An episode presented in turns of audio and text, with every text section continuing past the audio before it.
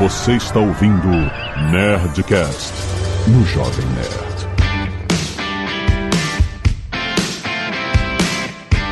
Landa, landa, landa, nerds! Aqui é Alexandre Antônio do Jovem Nerd, saudade de nadar. Aqui é Flávio Augusto e hoje é o dia da groselha. Alô, alô, aqui é Joel J e Saci Pererê não dá rasteira. Caraca! Hum, aqui é a Zagal e eu me lembro de ir lá pro Clube do Flamengo, um frio de manhã cedo, É. pra nadar. Olha aí, então Que temos, isso, hein? Essa vida de atleta. temos dois podcasters nadadores aqui, porque eu fiz natação a minha infância e adolescência inteira. E olha, eu, e é o meu esporte favorito pra praticar. Amo natação, amo nadar, é uma coisa muito prazerosa. Então, ó, então, tá tudo em casa, meu Deus. Espetáculo. Esse é o primeiro esporte de todo mundo. A gente nasceu porque a gente foi o espermatozoide que mais rápido nadou. Olha! Pois é, o Joel tá aqui justamente, a gente vai falar, a gente vai falar de natação, né, falar da, né, toda a carreira, de toda, né, as conquistas de Joel na natação, mas a gente vai falar também de um novo produto aqui, o Performance, né, é um curso feito focado nas soft skills de como você melhora a sua performance em qualquer coisa que você faça, né, gente? Você fala assim, quem tem perfil é, atlético de competição, tá todo mundo no 100. Ninguém tá no 92. Tá todo mundo no 100. Então o vírgula 001 é o que vai ganhar. Além do 100. 100,0001 ganhou. né? Então esses milésimos, essas pequenas diferenças é o que fazem grande diferença no mundo competitivo e o mundo dos negócios é também o mundo competitivo e pra gente entender como que a gente pode melhorar a nossa própria performance. Muito maneiro. Olha, tem muita história pra contar. Fica aí.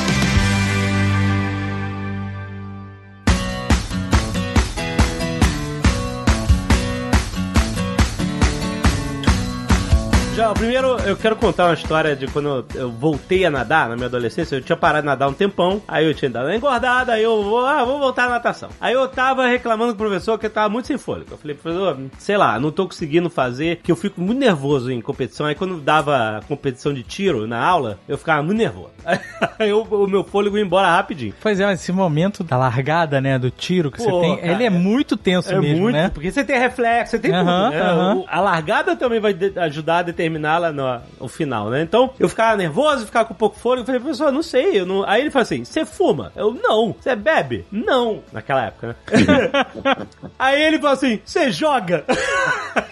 Falei, não, também não. Ele, então, beleza. Então vamos. Aí a gente trabalhou mais respiração, tava precisando. E é uma coisa muito interessante, porque eu tava nadando, tipo, voltei a nadar, tava parado, voltei a nadar, e obviamente você não tá na, na sua melhor condição física quando você tá sedentário. Então é claro que, né, eu não tava igual o que eu era antes, apesar de eu, né, ainda ser jovem, etc. E aí quando a gente começou a fazer treinamento de respiração, com o tempo foi voltando, né? Então, tipo, não é só, ah, não, é isso que você tem que fazer, nada, vai, nada, né? Você tem compartimentalização de todas as ações que compõem o resultado final, né? Ou seja, respirar, ter reflexo, resistência muscular, né? Você, como é que é na natação pra você? Você compartimentaliza essas coisas na hora de treinar e, e atingir o resultado que você quer? Como é que funciona? No treinamento, tem momentos que sim, tem momentos que não. Que coisa interessante, né? Então a gente cresce aprendendo assim, putz, natação é o esporte mais completo que existe. Por quê? Bom, mexe com a, trabalha a respiração, a parte vascular, todos os músculos do corpo e assim por diante. Então, nesse sentido, você faz tudo ao mesmo tempo. Só que quando você olha pra natação no detalhinho, aí você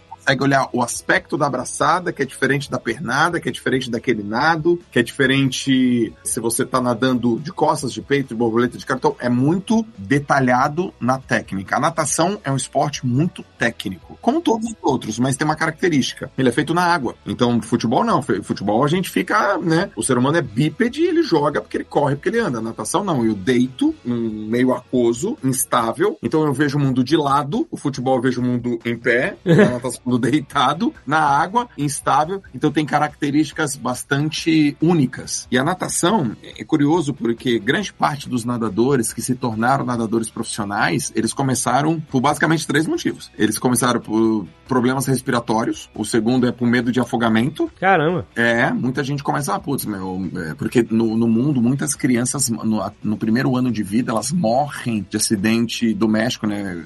Cair numa piscina de casa e morrer afogada porque não sabe né, nadar, tem muitas mortes no mundo, mais ou menos um milhão de crianças morrem no mundo por ano por afogamento. Vocês sabiam disso? Deus, meu Deus. Caramba. É, é bizarro, assim. Então os pais colocam assim, meu, isso aqui é preventivo, ou porque o menino tem uma questão respiratória, ou por desenvolvimento motor mesmo. Só interromper um pouquinho, só para abrir um parênteses. Aqui na minha casa sempre teve piscina. A Flórida, por exemplo, tem leis muito rígidas sobre piscina, sobre alarmes. É, tem que ter alarme, né? Alarme, por conta da quantidade de crianças que morrem afogadas em piscina. Aqui na nossa casa, as crianças todas aprenderam a, a- nadar com seis meses. Seis meses antes de aprender a andar, já estavam fazendo já um exercício de natação. É um, é um programa específico para ensinar um bebê a boiar. Então, um bebê, de, um bebê de seis meses já é capaz de boiar e, e, e, e, assim, nadar, não nadar exatamente, dar uma abraçadinha para ir até a borda e, e se salvar. Esse treinamento era feito. Só Aham. para citar, porque isso é realmente, quem tem criança pequena tem essa preocupação. E a minha filha aprendeu a nadar na academia do, do Gustavo Borges. Olha aí, hein? Lá em Curitiba, olha aí. Gustavo que foi o meu ídolo maior na natação e depois se transformou em um grande e dificílimo rival. Olha. Ó. Ah, é maneiro.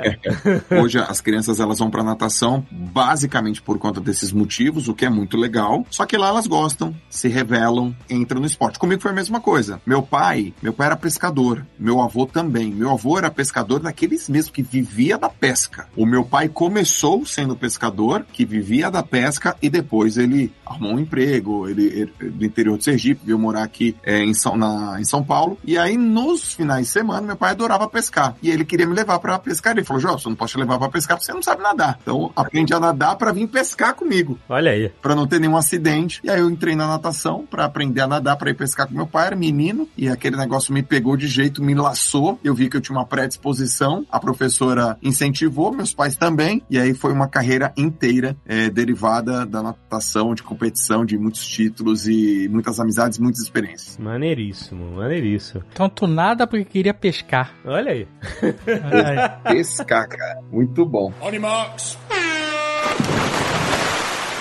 Mas aí, beleza. Aí eu queria perguntar justamente isso, sobre quando você entra num ambiente competitivo e tal, e você vai buscando performance. Primeiro, você achou algo que você não sabia que você tinha uma afinidade, né? Eu aprendi aqui novas coisas durante a pandemia, tive novos hobbies, etc. E, e aprendi coisas que eu até achava que eu não tinha afinidade a fazer. E eu, eu tinha. O Azagal aprendeu a fazer a melhor carne do mundo aqui. Não é, Não fazia nada, não sabia fritar um ovo. O cara aprendeu a fazer uma que não tem em restaurante nenhum. É uma parada igual que ele faz lá, o. o... Tomahawk. O Tomahawk, pô. Putz grila. Que moral, hein, Zagal? Não, Olha é aí. verdade, nunca escondi, não.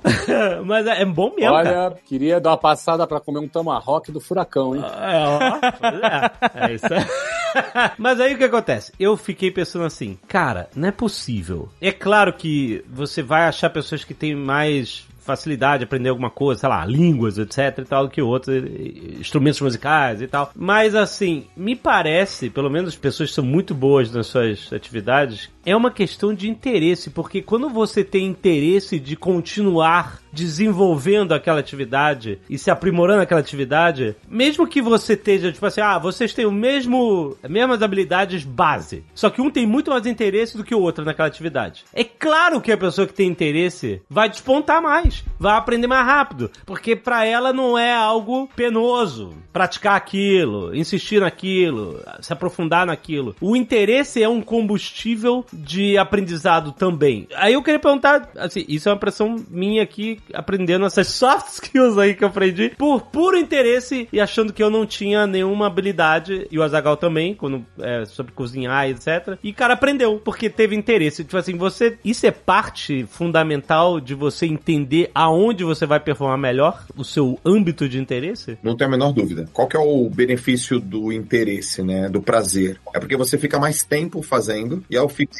mais tempo fazendo, então você tem mais volume de horas. Então, por exemplo, é, você estava dando aquele exemplo, eu lembrei que meu pai me entregou um violão aos 11 anos. Eu gosto muito de tocar e, e, e fazer aula. Eu e a minha irmã de violão. Ela fazia no horário, eu fazia no outro horário. Quando a gente chegava em casa, eu, eu praticava mais umas duas, três horas. Ela não. A gente entrou Ah. na natação, ela quer porque a piscina tá gelada. E eu adorava e praticava via vídeos, na verdade era, era na época dos cassetes, né? Vídeo cassete, eu via, eu me interessava, eu olhava, eu pesquisava, eu tinha revistinha, eu, eu perguntava, eu pedia pro meu pai me levar nas competições de natação para ver o Gustavo. E eu ficava lá mais tempo, observando, olhando, olhando. E aí eu falei, pô, amanhã eu vou fazer a mesma coisa que o Gustavo fez. Eu vou levantar o cotovelo do jeito que o Gustavo levantou. Caramba. Eu, era desse nível, tinha prazer Aham. que eu fazia. E, obviamente, eu me, eu me destaquei rápido da minha irmã e rápido até por conta dos meus amigos de, de piscina. Não, pra vocês terem uma ideia, eu aprendi a nadar para não me afogar, isso foi uma coisa. Mas com 12 anos eu entrei num clube de natação. E com 13, um ano depois eu já era campeão paulista. Nossa. Caraca.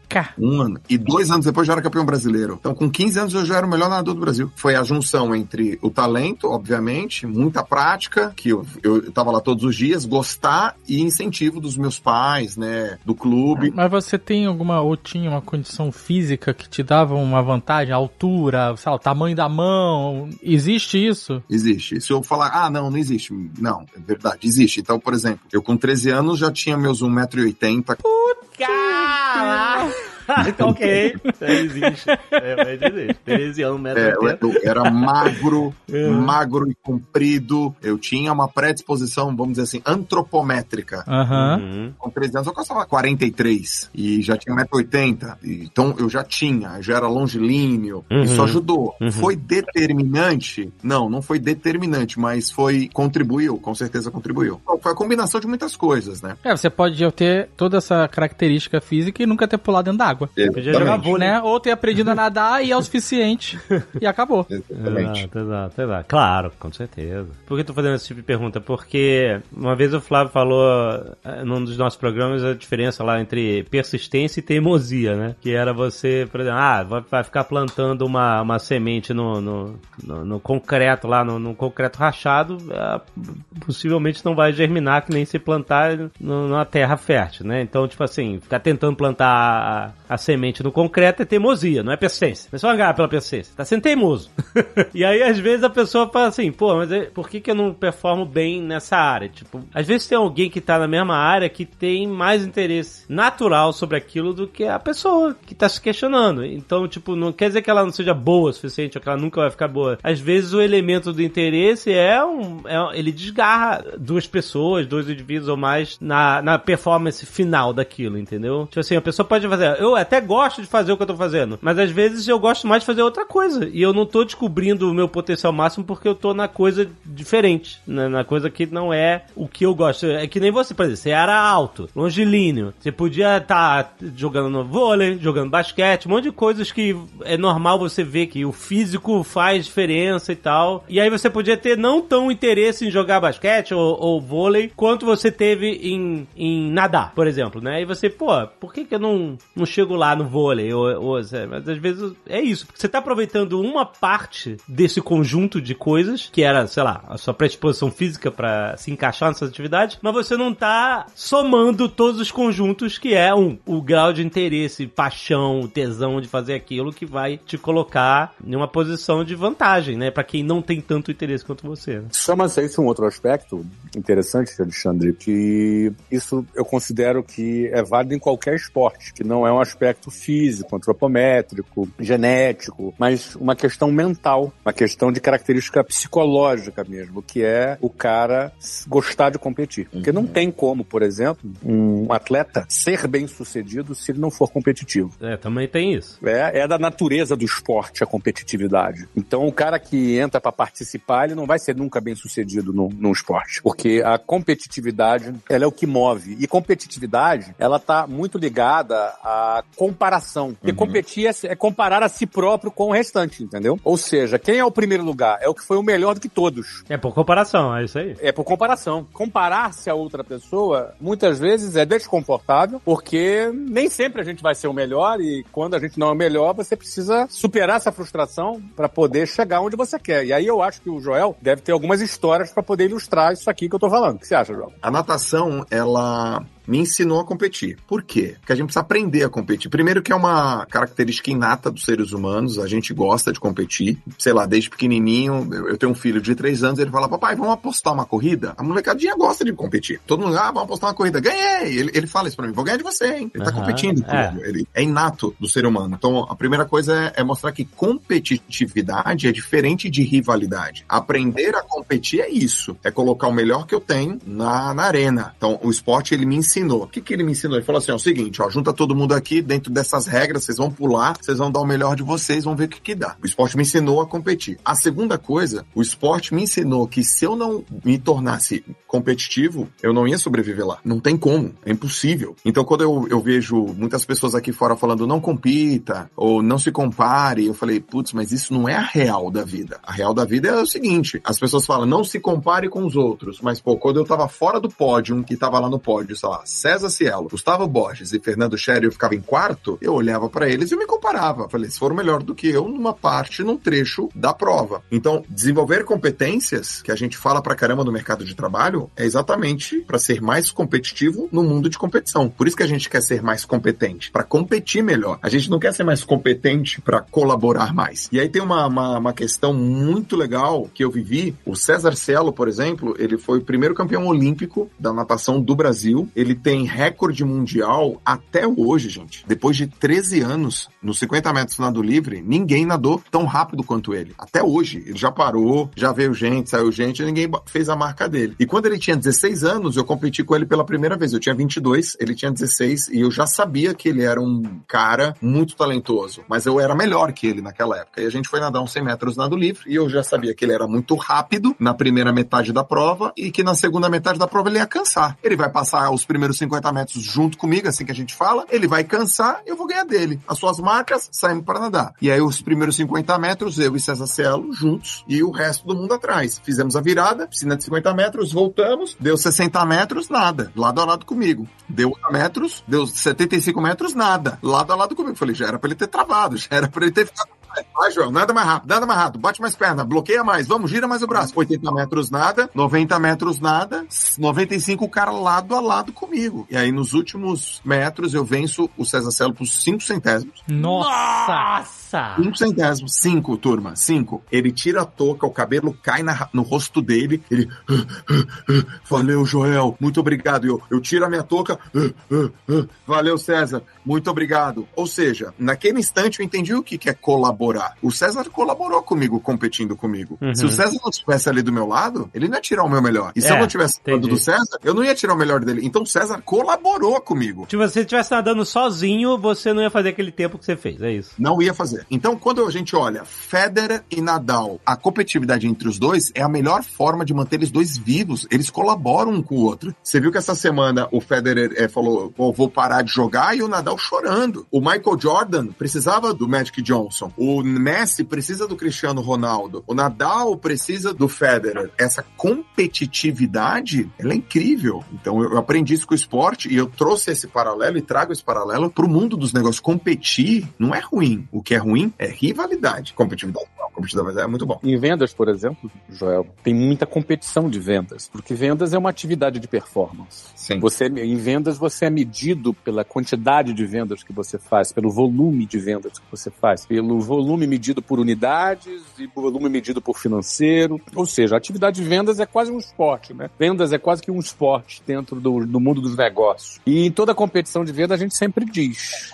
que não tem perdedor, tem quem ganha mais e quem ganha menos. Porque a partir do momento que um grupo é engajado numa competição, todos vão dar o melhor. Todos são melhores competindo do que se não estivessem competindo. O resultado é melhor no meio de uma competição do que quando não tem competição. Jogo de campeonato é mais interessante do que jogo amistoso. É, Final sim. de campeonato, mais ainda. É, tá valendo, exatamente. A galera gosta de ver competição, né? Exatamente. Então, é muito interessante isso, porque às às vezes as pessoas são aficionadas por competição, aficionadas por um time, torcem por um time bastante, gostam até de Olimpíada, torce pelo atleta preferido para poder ganhar uma medalha, mas às vezes na vida o cara se convenceu que não gosta de competir. Exatamente. Que às vezes foi influenciado aí, ou por alguma, de alguma maneira, né? Eu vou te dizer, o meu perfil, eu não gosto de, de competição no sentido de, sabe, esportivo e de quem é o melhor e tal. Eu não curto, como eu te falei, quando eu tinha a competição de tiro lá na, na, na natação, eu performava pior. Eu ficava nervoso, ficava, sabe? Eu descobri que, tipo assim, ah, mas então quer dizer que você não gosta de competição de forma nenhuma? E é diferente, porque é isso que você falou aí de você estar tá olhando, é, você tá pau a pau com a pessoa e cada um tá dando o seu melhor para superar a outra e tal, e eles dois se ajudam, né? É interessante que, por exemplo, vou, vou dar um, aqui uma atividade que eu amo fazer, que é editar áudio, né? Eu gosto, enfim, quase 20 anos fazendo podcast e, e os Nerdcast RPG, que é o que a gente mais gosta de fazer, que é como se fosse um filme em áudio, né? Trilha sonora, efeitos sonoros. Né? Eu amo construir isso. Eu fui olhar lá, mais de 10 anos que a gente faz esse tipo de programa, que é super técnico e tal. Eu fui olhar lá os primeiros que eu fiz, 11, 12 anos atrás. Ah, hoje eu acho uma porcaria, sabe? na época, era a parada mais incrível que eu tinha feito na vida. E eu falei assim, pô, mas eu não tava competindo com ninguém. Mas não tava competindo, mas cada vez que eu fazia, eu olhava pro meu trabalho anterior e falava assim, pô, isso aqui não tá legal, isso aqui não tá legal. E eu olhava pro trabalho de pessoas que eram muito melhores do que eu. E eu assim, olha só que legal isso. Eu estava nadando com alguém, apesar de não estar competindo por um título, mas eu tava criando e projetando essa vontade de crescer e melhorar e performar cada vez mais, entendeu? Então hoje, quando eu olho o trabalho, o último trabalho que eu fiz, ele é muito melhor do que o primeiro, entendeu? Eu, como é que eu cheguei lá sem competir com ninguém? Porque eu tava eu mesmo criando os parâmetros de comparação. Eu me comparando com a minha própria performance e me comparando com a performance de quem era, já tava mais à frente do que eu. Eu falei assim, peraí, eu quero chegar lá, eu quero chegar nesse ponto, entendeu? Como é que eu chego lá? E aí estudando, e treinando, e comparando, e, e autocriticando os trabalhos anteriores. Falei assim, putz, aqui tem muito barulho, muita bagunça e tal, tá tudo errado. Mas é que tá também, né? Você, quando se compara com uma outra pessoa, você tá competindo. Você só não tá fazendo de forma formal. Exato, é, é, mas, é, mas a base é a mesma, né? É isso. A comparação é a base da competição. Sim. E isso, a competição não é necessariamente assim, cara, eu ganho, o outro perde. Não, cara, o cara é bom, então ele é minha referência. Você vai usar alguém como referência, pô, eu posso ser melhor. É claro. Na arte isso acontece direto, na música, é, em podcast também, né? O, o Jovem Nerd sempre foi referência em podcast no Brasil, é um dos, um dos primeiros colocados no ranking de podcast no Brasil. E isso aí era uma coisa que, é, durante esses anos todos, vocês foram referência para outras pessoas. Muita gente olhou pro Jovem Nerd e falou, cara, poxa, vamos fazer é, no mesmo nível de excelência que eles, ou vamos fazer num nível de excelência melhor, ou vamos tá, vamos buscar estar tá no topo do ranking igual o Jovem Nerd tá. E dá um gás e vai crescendo todo mundo, é. Né? E dá um gás e todo mundo cresce, exatamente. É, todo mundo cresce, é isso aí. Exatamente. Então tem muitos ambientes competitivos diferentes, né? Não só do, do título, da medalha, etc. Não, um vestibular. Vestibular é uma competição. Quando você, pô, você tem um número de vagas para entrar. Eu, eu, lembro bem, é, é, a minha experiência que eu já contei aqui algumas vezes, quando eu fui fazer prova pro Colégio Naval, eram 30 mil candidatos para 200 vagas. Nossa. 1.500 candidatos por vaga. É, competindo por uma vaga. 1.500 por uma vaga. Eu lembro que minha mãe, eu na oitava série, a minha mãe me tirou da escola pública. Eu estudava numa escola pública e nessa escola pública o ensino é fraco. E a gente sabe que o nível de ensino das escolas públicas são bem mais fracos. É, mas naquele ambiente que eu tava, eu era um dos melhores alunos da turma. E aí, quando eu falei para minha mãe que queria fazer aquele concurso, aí a minha mãe me tirou da escola pública, me botou numa escola, ficava duas horas de distância da minha casa. Eu tinha que andar de ônibus por duas horas até chegar lá. Minha mãe dava o salário dela inteiro para eu estudar naquela outra escola. Quando eu cheguei naquela outra escola para me preparar para o concurso, não só eu não consegui passar, como eu fui quase reprovado. Caraca. Porque eu o nível de ensino lá era muito maior e eu me dei conta que eu não era tão bom quanto eu pensava. Eu falei, caramba, cara, eu tenho que ser o melhor entre 1.500, eu não consigo ser o melhor dessa turma aqui. Ah. Eu não consigo ser o melhor. Uma turma de 40 pessoas, eu não conseguia ser. Eu era, eu, era,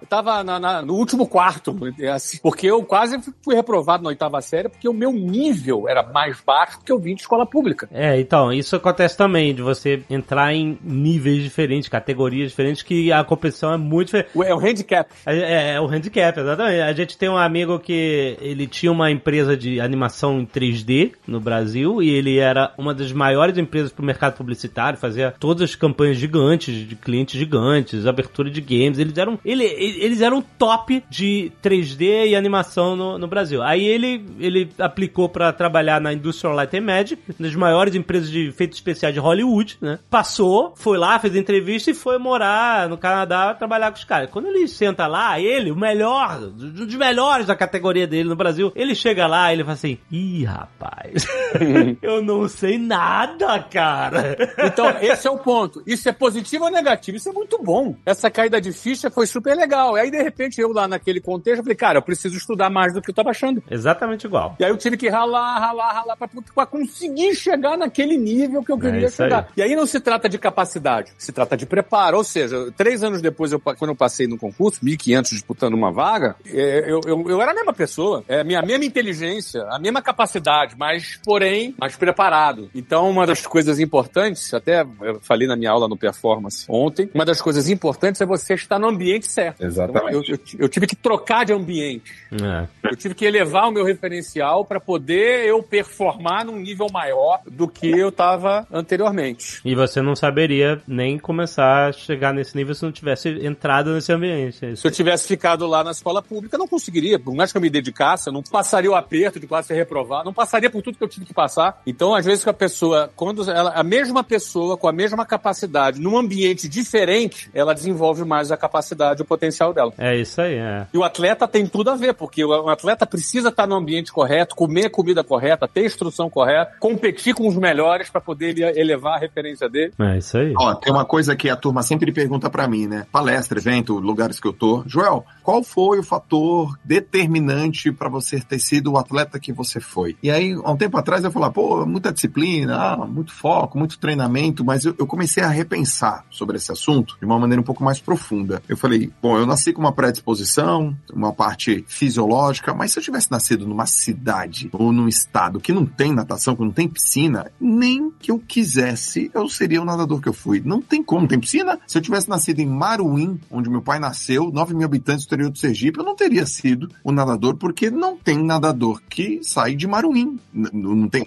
não é um preconceito, isso é um fato. É uma constatação. Não tem um ambiente. Aí eu cheguei à conclusão, falo hoje, eu sou e fui, né? Eu fui o, o atleta que fui porque eu, eu sempre estive num ambiente que favoreceu e num ambiente de pessoas melhores do que eu. Eu morava em Santos, o clube era 10 minutos, o clube é um dos melhores clubes de natação do país nos últimos 45 anos, só tinha craque, os treinadores, os melhores, os atletas, os melhores, gente melhor do que eu. Eu tive essa possibilidade de estar num ambiente de crescimento. Aí juntou ambiente de crescimento, uma predisposição, com incentivo, com gostar, botou tudo isso ju- junto no tempo, florou. Aí eu gostei. É um conjunto. Então, pra vocês terem uma ideia, o clube que eu nadava é uma universidade. Então, eu nadava na escola que eu estudava. Então, era fácil. Eu saía da escola, pulava na piscina. Saía da piscina, ia pra minha casa. Saía da minha casa, voltava pra piscina. Da- Era tudo muito perto, era tudo muito propício pra mim. Então, se eu não tivesse naquele ambiente, eu teria muito mais dificuldade e provavelmente muito. É, não, com certeza não teria atingido o resultado que eu, que eu atingi. Então, o ambiente de crescimento é fundamental em qualquer área da vida que a gente quer ter destaque. É, valendo, acho que vale ressaltar aqui, é em qualquer área da vida, e quando a gente fala de ambiente, geralmente a gente pensa em lugar, estrutura, como você acabou de dizer agora, mas ambiente também diz respeito a pessoas.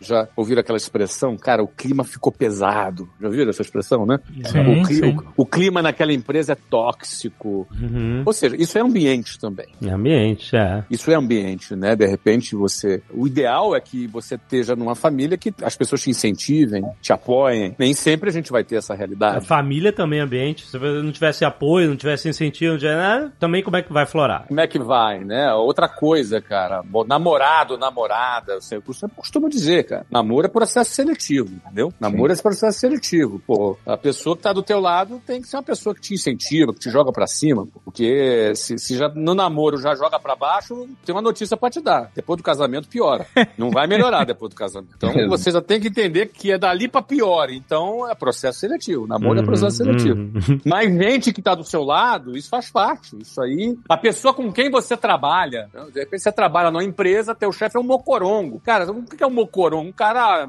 é, pão duro, um cara medíocre, um cara fraco, uma empresa fraca. Cara, se você joga nessa liga aí, pô, você, se teu chefe é mocorongo, tu estar no negócio mocorongo, vai estar na carreira mocoronga, assim, entendeu? Então, é, também é processo seletivo. Eu falo isso porque escolher o ambiente adequado pra gente performar mais, pra gente evoluir mais, passa também por a gente escolher as pessoas que estão do nosso lado. Nossos amigos, por exemplo. cara. De repente você nasceu, cresceu com determinadas amizades, são pessoas legais que você gosta, mas de repente a vida vai tomando um caminho e aí você resolve se casar, vai ter uma família, de repente você resolve é, abrir um negócio, ou você tá numa carreira, você resolve fazer um podcast, aí você vai ter que ficar se dedicando, produzindo podcast, e aí você tem aquela galera que só te chama pra gandaia, entendeu? Aquela galera que só te chama pras festas que você não tá mais querendo participar. Você, agora você resolveu casar, agora você tem uma, tá namorando sério uma pessoa, agora você tá querendo trabalhar num outro nível. Pô, então peraí, será que essas pessoas vão estar te levando, vão estar te ajudando ou vão estar te atrapalhando? Então, ao longo do tempo da nossa vida, o ambiente que a gente vive também é formado por pessoas. Então, a gente tem que selecionar nossos amigos, é processo seletivo, processo seletivo mesmo, porque tem gente que você vai continuar lidando com ele, vai continuar é, é, falando, tratando bem, mas talvez não sejam mais aquelas pessoas que vão fazer parte do teu cotidiano, porque a tua vida mudou. Você tomou determinadas decisões, tua vida foi por outra direção. Então, você vai selecionar seus amigos, vai selecionar quem é teu namorado ou tua namorada e vai selecionar bem com quem você trabalha. Então, assim, acho que essa seleção das pessoas que formam o ambiente para que você performe mais é algo que precisa ser intencional. Às vezes a gente não é intencional com essas coisas. É, ah, você acha que rola? Não, deixa rolar. As coisas nem sempre vão rolar pro lado mais produtivo em que você vai ter mais performance. Você vai ter que escolher com quem também você vai lidar. Faz parte do ambiente. Agora, eu quero entender justamente como é que vocês codificaram essas nuances, né, de entendimento de ambiente, pessoas e, e, é, predisposições, interesses e, e- e oportunidades e tudo que faz parte desse grande conjunto que no final vai te dar mais ou menos performance. Como é que vocês codificaram isso e mapearam para colocar dentro do performance com C, com C que nem universidade com C, que eu e a Zagal fizemos, universidade com C, maldito.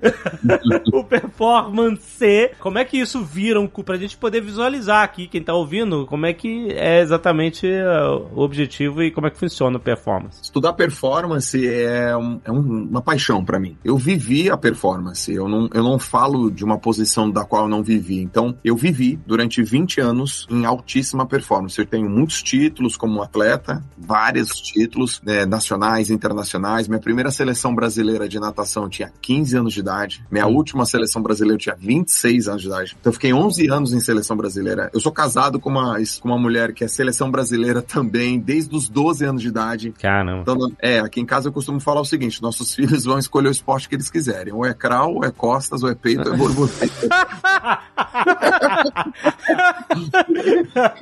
Pode escolher. Filho de peixe, é filho de peixe.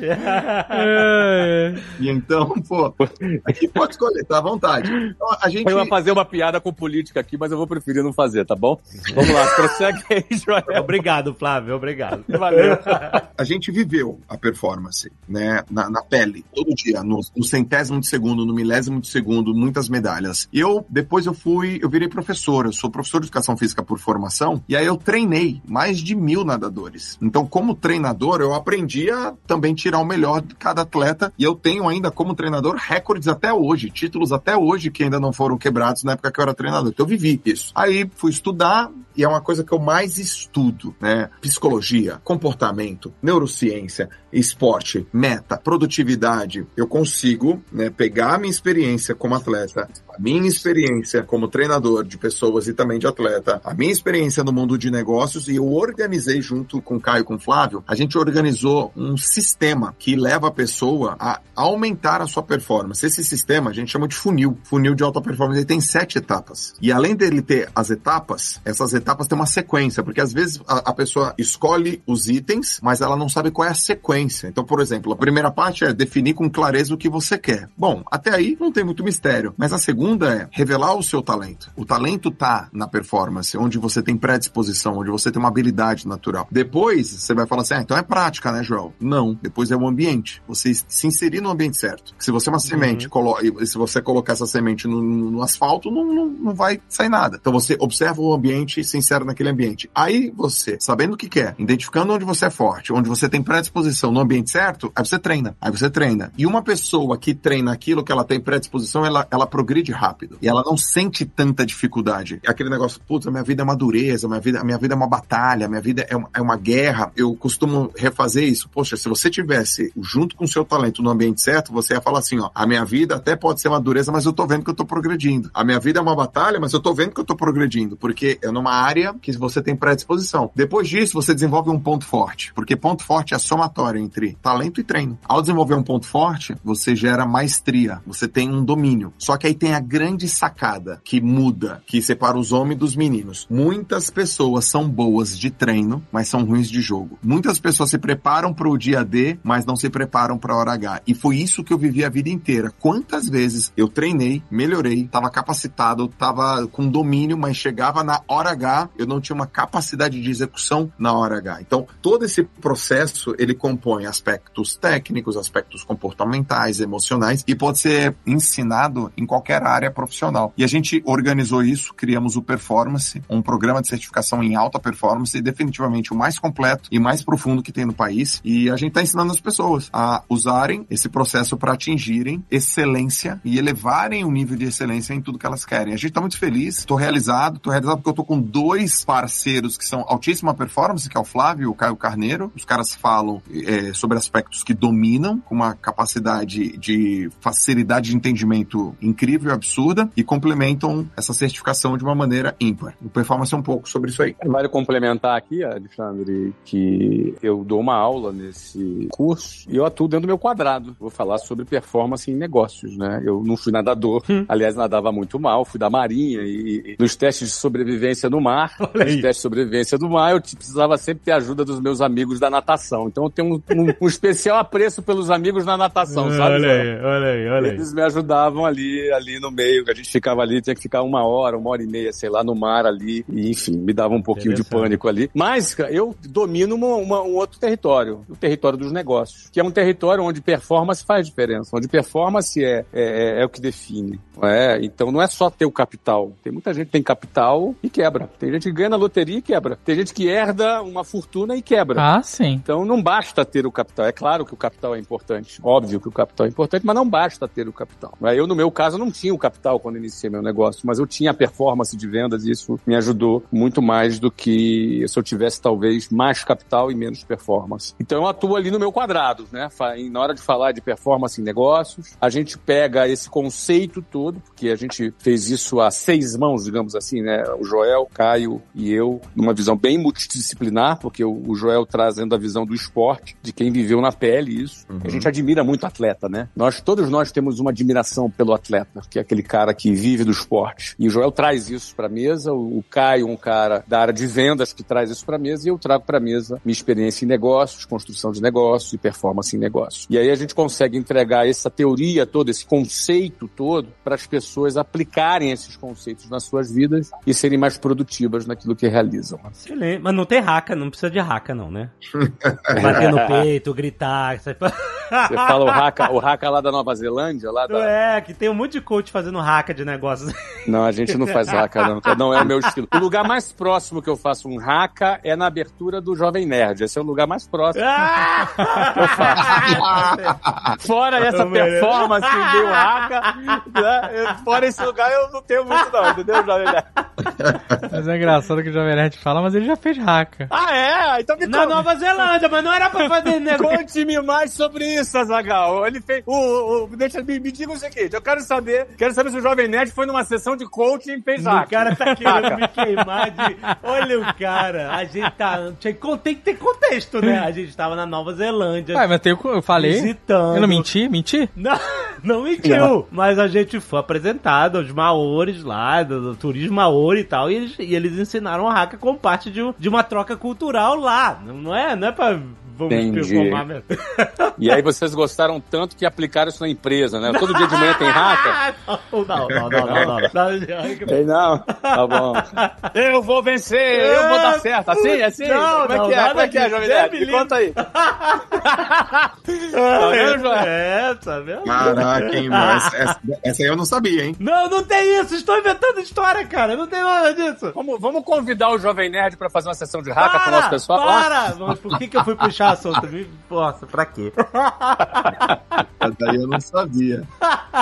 Meus queridos nerds, a gente tem o prazer de trazer aqui o Performance, que é um produto muito bacana, que a gente está validando esse produto. Aí, o Jovem Nerd, eu pedi até, te expliquei isso no início, mas eu acho melhor aqui a gente abrir, a gente está validando esse produto, a gente já fez a primeira turma, Uhum. um sucesso muito grande, uma avaliação muito alta, não foi, Joel? Avaliação super alta, né? Super alta, cara. Nosso NPS deu 92, pô. Olha que Pô, espetáculo. 92 de NPS, satisfação altíssima, os alunos, os primeiros alunos adoraram. É, eu digo isso porque é um produto que é, deve ser incorporado pela Wiser Educação a partir de janeiro, ou seja, um produto que nós estamos validando. Significa dizer que você tem a oportunidade de participar desse produto na sua próxima turma. Quando é a próxima turma, Joel? Vai abrir a próxima turma agora no finalzinho de outubro. Já estamos aí com a lista de espera prontinha para receber as pessoas interessadas e a todo vapor vão arrebentar. Então, se você tem interesse em aprender os conceitos de um atleta, os conceitos de performance, de produtividade, é um soft skill hoje muito é, requerido, como ser mais produtivo, como produzir mais, né? Como melhorar a sua produtividade, como melhorar a sua performance. Aqui na descrição do episódio, você pode entrar na fila de espera. Tem aí uma, um link, esse é um link de uma fila de espera e você depois vai ser atendido. Se você gostar e curtir, vai ser um prazer ter você como aluno. Eu sou professor desse curso, as aulas são ao vivo, são aulas online, elas acontecem no modelo de videoconferência, junto com a turma, ao vivo. E Joel trabalha muito esses aspectos de alta performance voltados para o esporte, como elas podem ser adaptadas para a nossa vida. O Caio Carneiro trabalha muito mais voltado para a área de vendas e eu trabalho da performance aplicada na área de negócio. É um curso de cinco semanas, super rápido, super bacana. Se você tiver interesse, entra na fila de espera, nosso time vai entrar em contato com você. muito bom. Vamos encerrar com Haka, Jovem Nerd? Para com isso. Para, para.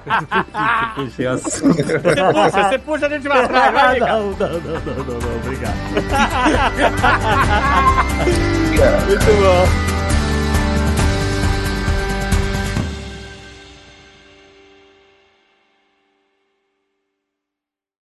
Este Nerdcast foi editado por Radiofobia, podcast e multimídia.